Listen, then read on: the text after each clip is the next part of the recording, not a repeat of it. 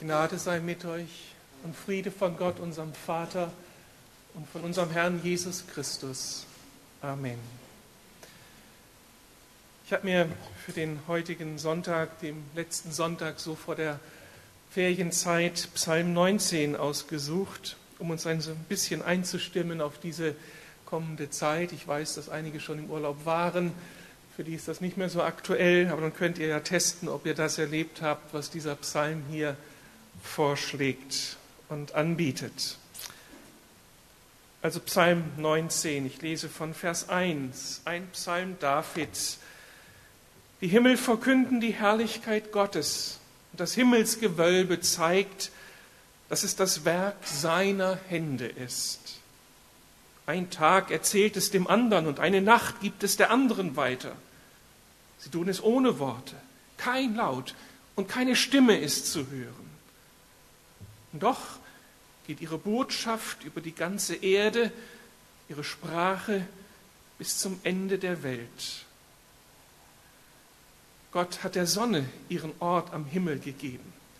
Wie ein Bräutigam aus seiner Kammer hervortritt, so geht sie am Morgen auf, wie ein freudig strahlender Held läuft sie ihre Bahn.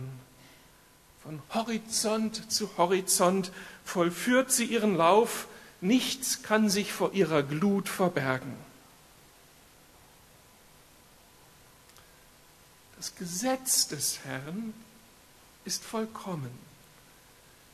Es stärkt und erfrischt die Seele. Was der Herr in seinem Wort bezeugt, darauf kann man sich verlassen. Auch einen Unerfahrenen einem Unerfahrenen wird dadurch Weisheit geschenkt. Die Anordnungen des Herrn sind wegweisend und erfreuen das Herz. Das Gebot des Herrn ist klar und deutlich. Es schenkt neue Einsicht. Ehrfurcht vor dem Herrn ist rein, in Ewigkeit bleibt sie bestehen. Die Ordnungen des Herrn sind zuverlässig und entsprechen der Wahrheit. Sie sind ausnahmslos gerecht. Wertvoller als Gold sind sie, kostbarer als eine Menge von feinstem Gold. Sie sind süßer als Honig, ja noch süßer als Honig, der aus der Wabe fließt. Soweit die ersten Verse dieses Psalms. Ich lese ihn nicht ganz zu Ende, weil uns die Zeit fehlen würde, ihn so ganz zu betrachten. Erst einmal soweit Gottes Wort. Urlaubszeit, das bedeutet für viele Entdeckungszeit. Wir machen uns auf, um die Welt zu entdecken, neue Länder, neue Städte zu erkunden, erkunden, in die Berge zu fahren, um Neues zu entdecken und sind begeistert über all das, was sich dann entdecken lässt. Flüsse, Meere, Landschaften und natürlich Menschen, auch Menschen anderer Kulturen, so als die Krone dessen, was man entdecken kann der Mensch als das ganz Besondere, das uns begegnen kann.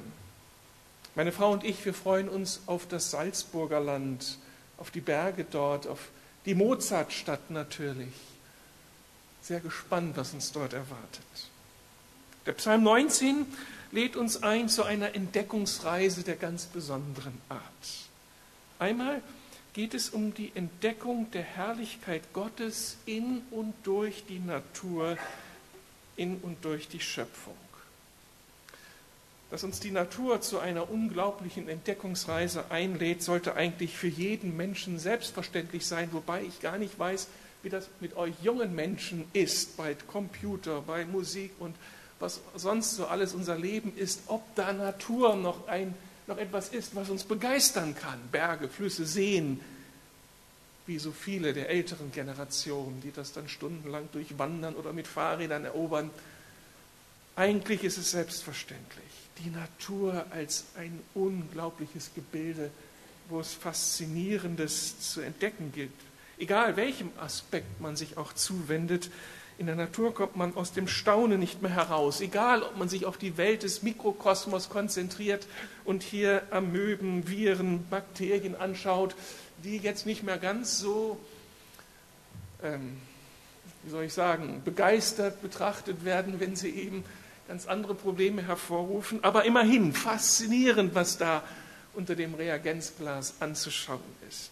Oder ob man sich die Farben und Formen der Pflanzenwelt anschaut, waldbewachsene Hügel, schroffe Felsen, das lustige Plätschern der Bäche, die breiten, kraftvoll dahinströmenden Flüsse, den majestätischen Lauf des Löwen oder den sanft durch die Luft gleitenden Adler, das alles ist irgendwie faszinierend. Oder ob man sich, wie in unserem Text, den Makrokosmos, also das Universum, das Firmament anschaut mit den unzähligen Sternen, jede dieser Welten kommt einem Wunder gleich. Wir kommen aus dem Staunen nicht mehr heraus, wenn wir uns die Fakten anschauen.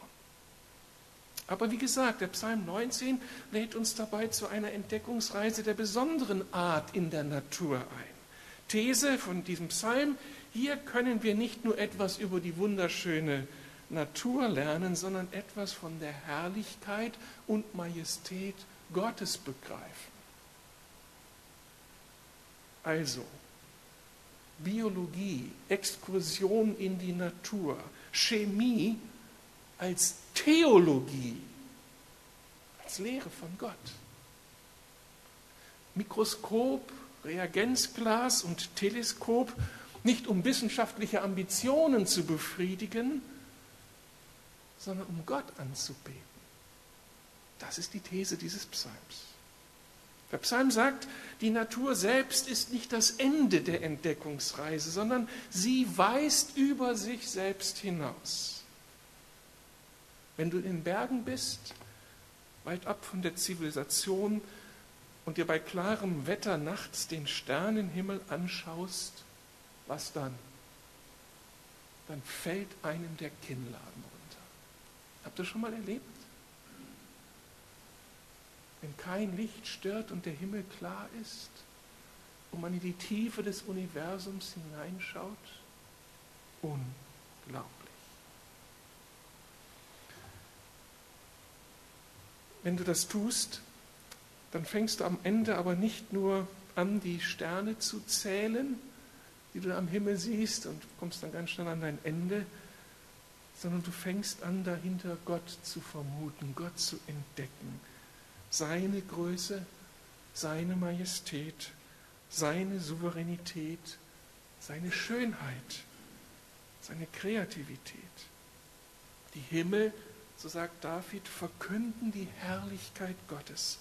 Und das Himmelsgewölbe zeigt, dass es das Werk seiner Hände ist. Ein Tag erzählt es dem anderen und eine Nacht gibt es der anderen weiter. Und wenn du bei Zeiten morgens aufstehst, das habe ich in den letzten zwei Jahren gemacht, dich auf die Terrasse deines Berghotels setzt, dir den Kopfhörer aufsetzt und die Alpensinfonie von Richard Strauss startest auf deinem MP3-Player, dann kannst du sofort nachvollziehen, was in den Versen 5 bis 7 ausgesagt ist. Gott hat der Sonne ihren Ort am Himmel gegeben. Wie ein Bräutigam aus seiner Kammer hervortritt, so geht sie am Morgen auf. Wie ein freudig strahlender Held läuft sie ihre Bahn von Horizont zu Horizont, vollführt sie ihren Lauf und nichts kann sich vor ihrer Glut verbergen. Das sind unglaubliche Erfahrungen. Und noch einmal, dabei geht es letztlich nicht um das Naturerlebnis selbst.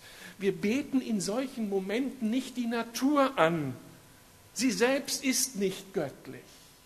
Sie ist kein Ausfluss, keine Emanation des göttlichen Wesens, wie uns manche Dichter und Philosophen glauben machen, sodass wir von einem irgendwie gearteten pantheistischen Weltgefühl ergriffen werden und uns Teil der göttlichen Natur empfinden, das Göttliche in uns dann berühren wollen, sondern diese Welt die Faszination der Natur, wir selbst sind Schöpfung Gottes, so sagt David. Werk seiner Hände, von ihm erdacht, von ihm geschaffen, von ihm erhalten, im Gegenüber zu ihm existieren wir. Und er geht nicht auf in dem Geschaffenen.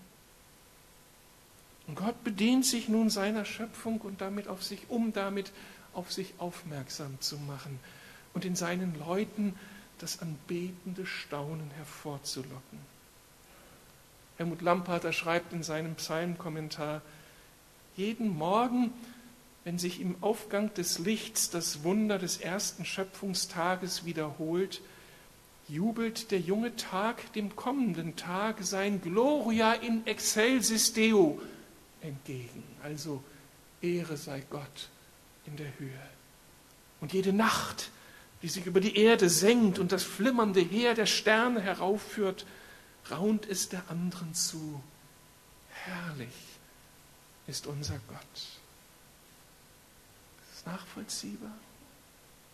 Ahnt ihr, was hier los ist in diesem Psalm, dieses Ergriffensein, dieses Staunen über das, was Gott gemacht hat und am Ende das anbetende Staunen über ihn selbst. Wie groß bist du, Gott?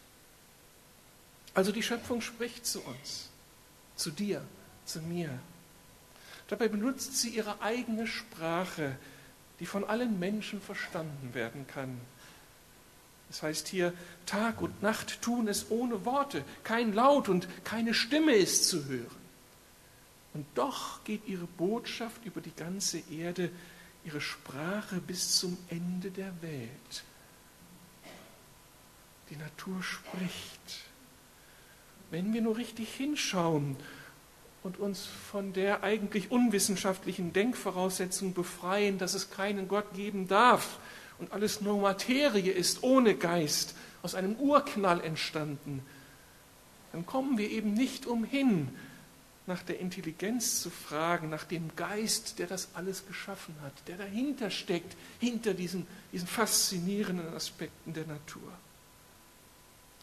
Viele sind, viele Naturwissenschaftler sind am Ende Christen geworden, weil sie sich der Faszination der Natur nicht mehr entziehen konnten und begriffen haben, das kann nicht nur Materie gewesen sein, die sich von selbst organisiert hat. Da steckt Intelligenz hinter. Natur ohne Information ist nicht denkbar. Und sie haben sich auf die Suche gemacht und haben Gott gefunden und haben begriffen, dass es eines größeren Glaubens bedarf, an den Urknall und die Evolutionstheorie zu glauben, als an einen intelligenten Designer dieser Welt. Welche Konsequenzen ergibt das für den Urlaub? Ich denke, dass ich persönlich, dass wir neu sehen lernen müssen. Wir haben so viele falsche Brillen auf. Wir müssen wieder die Brille der Entdeckerfreude aufsetzen. Gott, wie hast du dich verborgen in deiner Welt, in dieser wunderbaren Schöpfung? Lass uns wieder genau hinschauen, wissbegierig. Herr, wie bist du? Lass dich neu begeistern. Papa, nimm doch deine Kinder mal nachts raus, auch wenn es dann ein bisschen anstrengend wird, um 12 Uhr und schaut euch das Firmament an und fangt an, die Sterne zu zählen und zu träumen. Oder steht vor Sonnenaufgang auf und schaut es euch an, wenn das Wunder der Schöpfung sich wieder neu vollzieht, die Sonne aufgeht und einen neuen Tag ermöglicht. Und ihr wisst, es ist wieder ein Tag der Gnade. Gott hat immer noch seine ganze Aufmerksamkeit dieser Welt zugewandt. Ich darf leben. Es warten 24 Stunden auf mich, gefüllt von seiner Barmherzigkeit. Erzählt euch, was ihr seht. Hier der Wasserfall, da die Rose. Dieser wunderbare Mensch, die herrliche Sinfonie, die kreiert wurde. Alles so herrlich und alles für mich bereitet von einem unglaublichen Gott. Und wenn ihr dann abends vor dem Schlafen geht, überlegt, was hat dieser Tag gebracht, dann setzt ihr euch hin und lobt Gott. Wenn euch die Worte fehlen, in den alten Chorälen, in den uralten Chorälen, ein riesiger Schatz, da haben Menschen das noch mit dichterischer Kraft geschafft, Gott zu ehren. Dann macht ihr euch diese Gebete zu eigen oder Psalm 19 oder werdet selbst kreativ und betet euren Gott an. Denn ihr widerspiegelt etwas, von seiner Schöpfungsherrlichkeit. Er hat etwas von seiner Kreativität, Schönheit und Kraft in jeden von uns hineingelegt. Aber die Sprache der Schöpfung ist begrenzt. Sie wirft ihr sofort weitere Fragen auf, auch wenn wir hinter dem Firmament dann ahnen, da sitzt einer, der hat diese Ordnung definiert. Dann ist eben die Frage, wer ist dieser intelligente Designer? Wer ist denn dieser Schöpfer? Wie hat er sich das Leben gedacht? Hat er da nur ein Uhrwerk aufgezogen oder hat er mehr gesagt, das mir helfen kann, Leben in dieser Welt zu gestalten? Und wie komme ich mit ihm in Kontakt? Wäre doch höchst interessant, diesem intelligenten Designer auf die Spur zu kommen, mit ihm in Kontakt zu treten. Was für einen Plan hat er denn für mein Leben? Viele Menschen versuchen diese Frage stellend, dann wiederum durch das Anschauen der Sterne diese Fragen zu beantworten in der Astrologie. Sie erwarten dann von Sternenkonstellationen Antworten für ihr Leben. Was für ein Selbstbetrug. Psalm 19 lädt uns stattdessen zu einer zweiten Entdeckungsreise ein. Die Entdeckung der Größe Gottes durch seine Selbstoffenbarung in seinem Wort. David weiß, Gott hat gesprochen, nicht nur in der Natur, sondern er hat sich selbst mitgeteilt. Mit Gott in der Natur in Kontakt zu kommen, reicht nicht. Wir brauchen tiefere Informationen, wer er ist. Und er hat geredet, hat sich Menschen mitgeteilt, hat selbst etwas von sich preisgegeben, eine Mose zum Beispiel. Und David studiert dieses Gesetz des Mose. Und was er daran liest, darin liest, das das begeistert ihn genauso wie das, was er erlebt hat in der Wüste Juda oder in den Bergen um Jerusalem herum. Und er wird ergriffen von Ehrfurcht und Freude über das, was er da liest. Das Gesetz des Mose, die zehn Gebote, all das, was da dann zu finden ist, das ist für David am Ende nicht bedrohlich, nicht lebeneinengend, sondern er ist begeistert von dem, was er liest und gebraucht hier in diesem kleinen Text ganz unterschiedliche Begriffe, um das zu beschreiben, das zu kennzeichnen, was er hier an Reden Gottes findet. Er spricht von dem Gesetz Gottes, von dem Wort Gottes, von den Anordnungen Gottes, von den Geboten Gottes, von den Ordnungen Gottes. Und es ist mir so, als ob sich seine Stimme überschlägt und er einfach deutlich machen will, was er in dem geoffenbarten Buch entdeckt und wie es ihn beeindruckt. Ich entdecke allein drei Aspekte, drei positive Effekte, die das Wort Gottes, diese Selbstoffenbarung Gottes im Leben eines Menschen ausmachen kann. David beschreibt es, wie das Wort Gottes Leben kreiert. Leben kreiert. Vers 8. Das Gesetz des Herrn ist vollkommen, es erstärkt und erfrischt die Seele. Und dabei sind nicht nur so innerpsychologische Vorgänge gemeint, sondern er stärkt und erfrischt überhaupt das Leben uns als Menschen. Wie viele haben das erlebt, dass sie zu diesem Buch griffen und das Lesen der Bibel veränderte ihr Leben. Und sie entdeckten hier den lebendigen Gott in Jesus Christus und das stellte ihr Leben auf den Kopf. Da ist der alte große Kirchenvater Augustin. Bevor er Gott begegnete, war er ein großer Rhetoriker und Philosoph des vierten Jahrhunderts. Aber er war nicht zufrieden mit dem, was er entdeckte und erkannte. Irgendwie suchte er Gott. Und dann sitzt er da unter dem Baum, völlig verzweifelt, irgendwie beten, Gott, wo bist du? Und dann hört er eine Kinderstimme, die zu ihm sagt, nimm und lies, tolle Liege. Und dann musste er Römer 13, Vers 13 lesen in diesem Buch.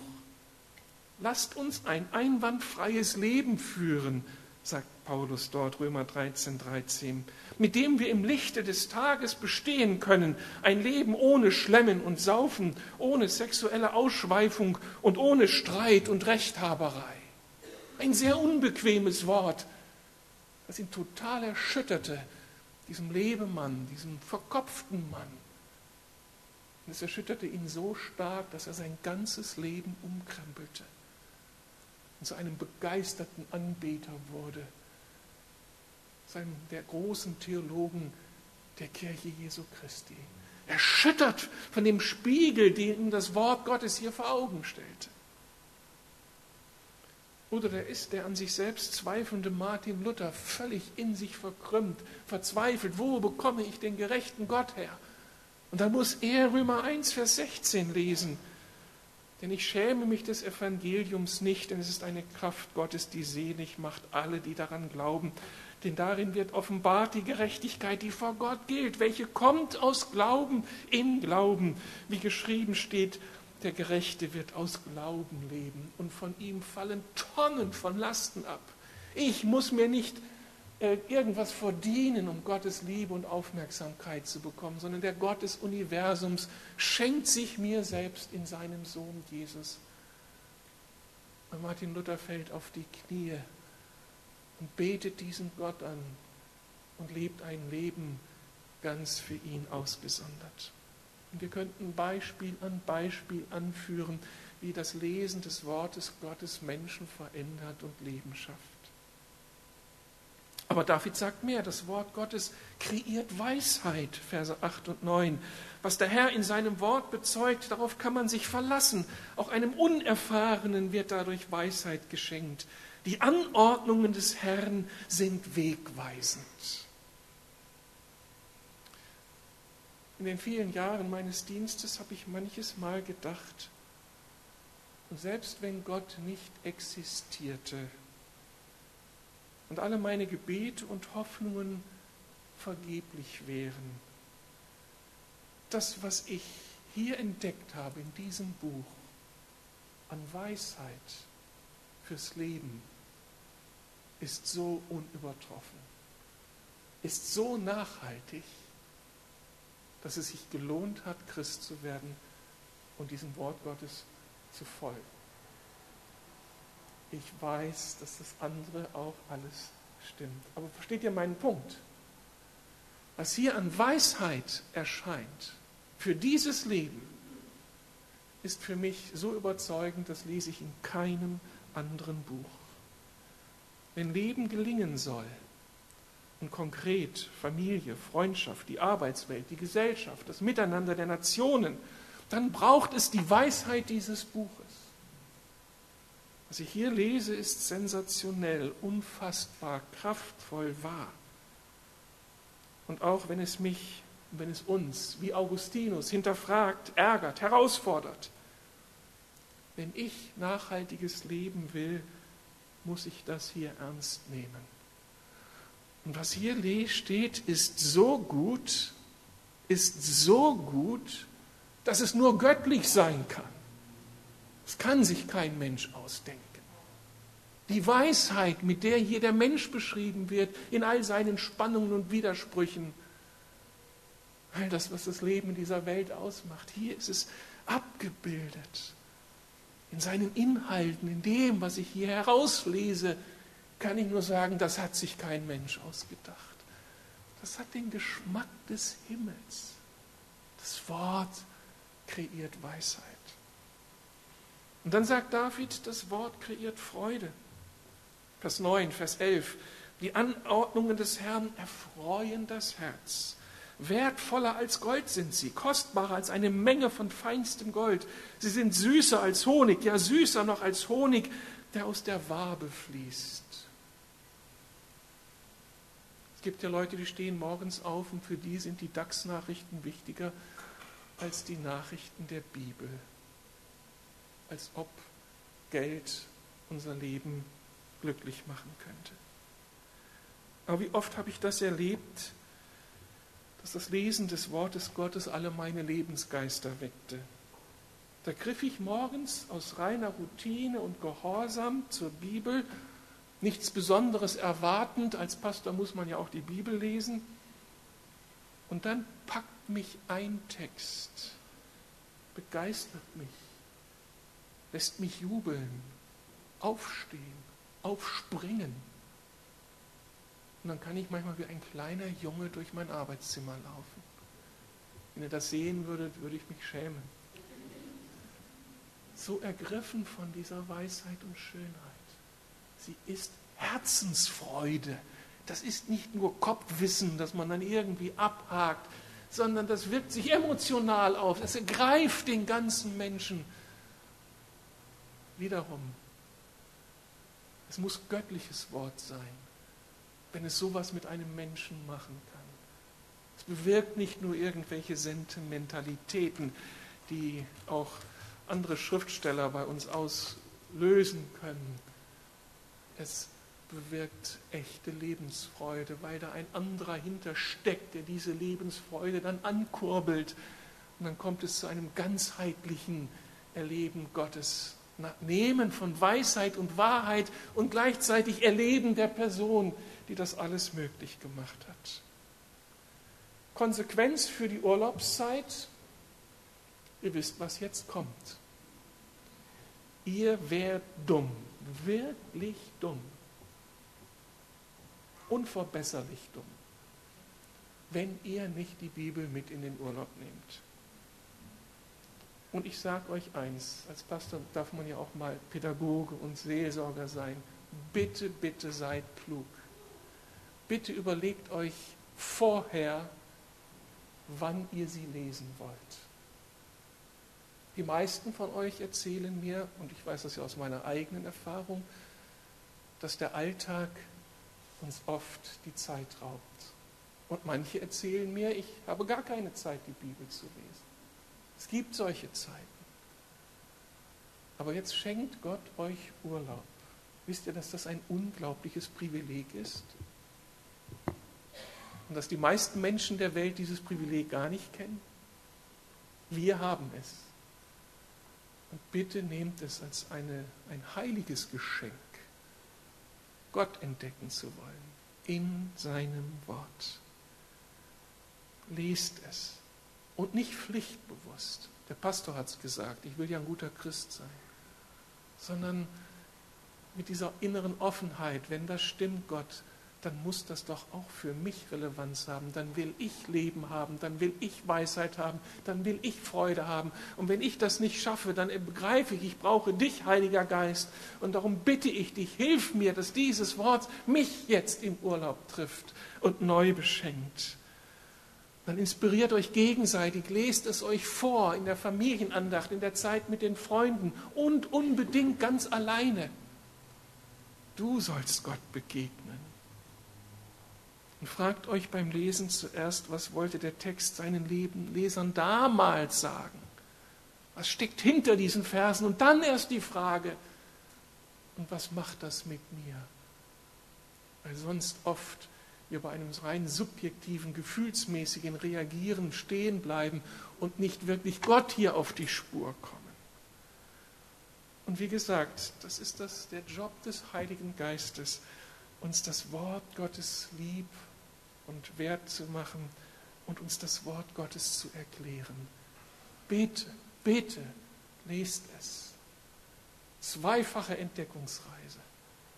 Im Staunen in der Natur, im Staunen im Wort Gottes. Und ich verspreche euch eines, eine doppelte Entdeckungsreise, wie doppelte Entdeckungsreise hier aus Psalm 19, wird uns in einigen Wochen, wenn wir alle wieder zurückkehren und der Alltag beginnt, anders neu aufgestellt in die nächste Arbeitsphase hineinstarten lassen.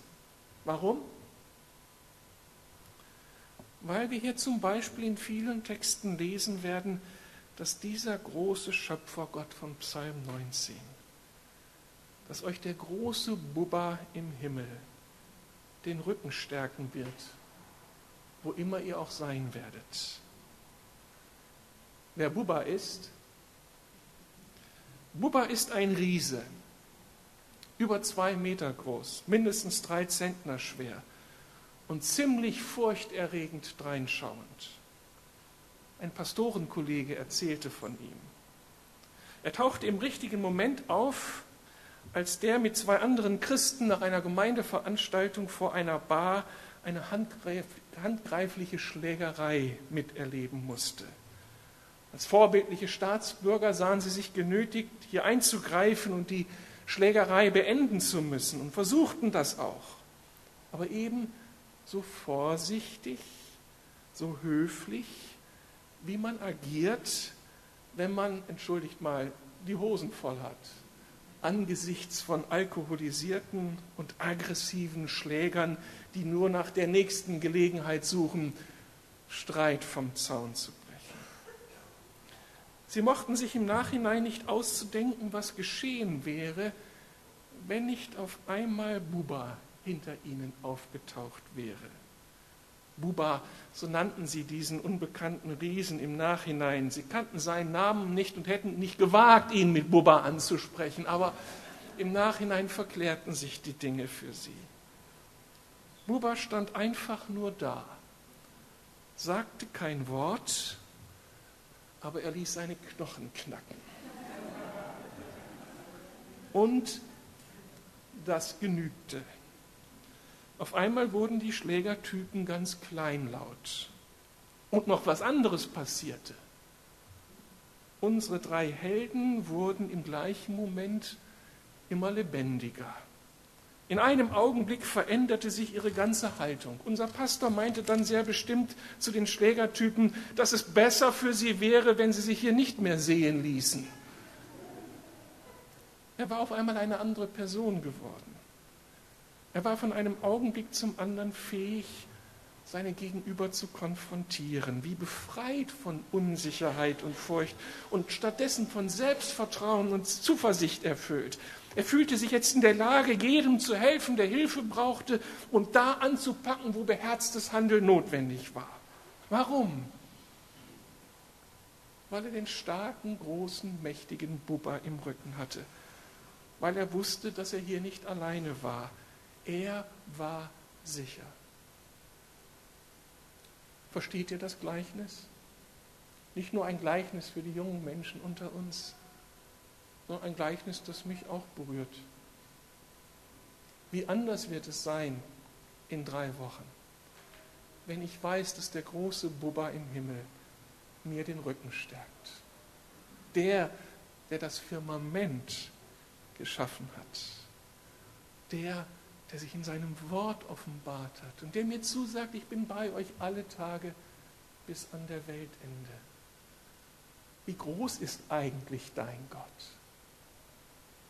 Kann man mit deinem Gott U-Bahn fahren in Berlin? In Neukölln leben? In Kreuzberg? Wie groß ist dein Gott? Vielleicht wird die Entdeckungsreise des Urlaubs dein Gottesbild wachsen lassen.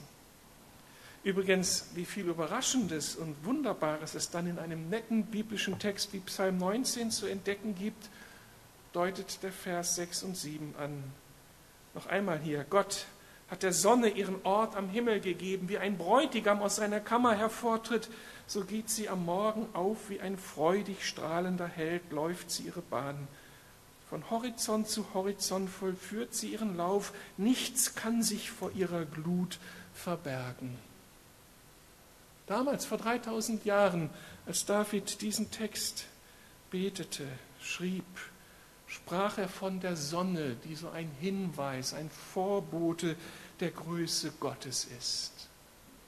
Heute, die ganze Bibel lesend, ahnen wir, dass es hier um mehr geht vor 2000 Jahren wurde uns noch ein anderer Vorbote oder Hinweis auf den lebendigen Gott gegeben. Seit damals gibt es noch einen anderen Bräutigam und strahlenden Helden, vor dem sich niemand verbergen kann. Wisst ihr, von wem ich spreche? Es ist unser Herr Jesus Christus, der bezeichnet wird als der Bräutigam, als der Held als der Morgenstern, als die Sonne der Gerechtigkeit. Ich entdecke hier Jesus. Dieser Vers ist in meiner Bibel rot angestrichen, überall wo ich von Jesus lese. Das Neue Testament ist voll, im Alten Testament nicht ganz so viel, aber hier ist Jesus markiert. Das sind die schönen Entdeckungen beim Bibellesen. Gott offenbart sich. Und wir müssen nur mit seinen Augen lesen und wachsam sein. Gott ist so gut. Der große Gott. Der Gott, der sich geoffenbart hat. Der Gott, der sich dir geoffenbart hat. Mit ihm gehen wir auf Entdeckungsreise. Er gönnt uns Urlaub, er gönnt uns die Ruhezeit, er gönnt uns all das, was er geschaffen hat. Aber es ist immer dazu da, uns zu zeigen, wie groß und wie herrlich er ist. Amen.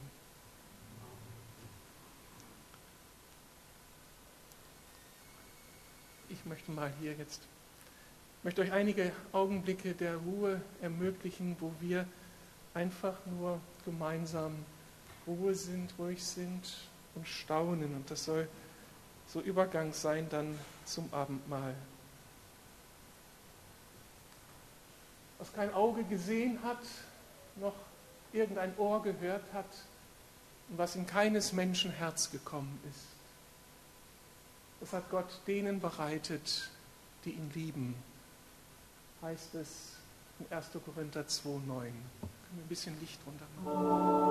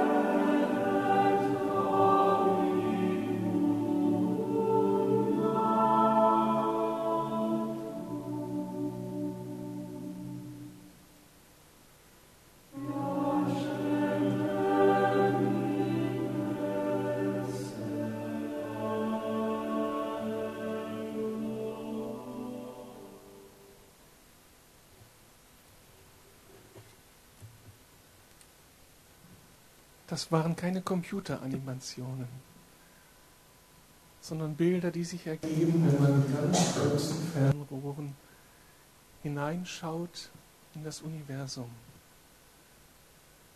Wie groß ist dein Gott? Meiner ist riesig. Mein himmlischer Buba stärkt mir den Rücken. Und das hat Jesus ermöglicht. Übrigens wird Jesus als der Schöpfungsmittler beteiligt. Er kommt nicht erst später auf die Szene, als hier alles schon so gestaltet ist, sondern er war mittendrin in diesem Schöpfungsschaffen. Mit dem Vater zusammen hat er all das kreiert. Und dieser große Gott sagt, und ich kenne dich, nicht nur diese Sternen, diese Sternenvielfalt, ich kenne dich ganz persönlich. Ist das nicht wunderbar? Das ist so anbetungswürdig. Das verändert alles. Dann lasst uns voller Dankbarkeit gleich das Abendmahl nehmen, Jesus anbeten. Und dieser große Gott ist in der Lage, allen unseren Bedürfnissen zu begegnen. Aber eben göttlich zu begegnen und nicht so, wie wir uns das manchmal wünschen können wir aufstehen. Ich bitte die Abendmahlshelfer nach vorne zu kommen. Auch die Lobpreise, aber ihr euch zuerst die vorne haben, wollen.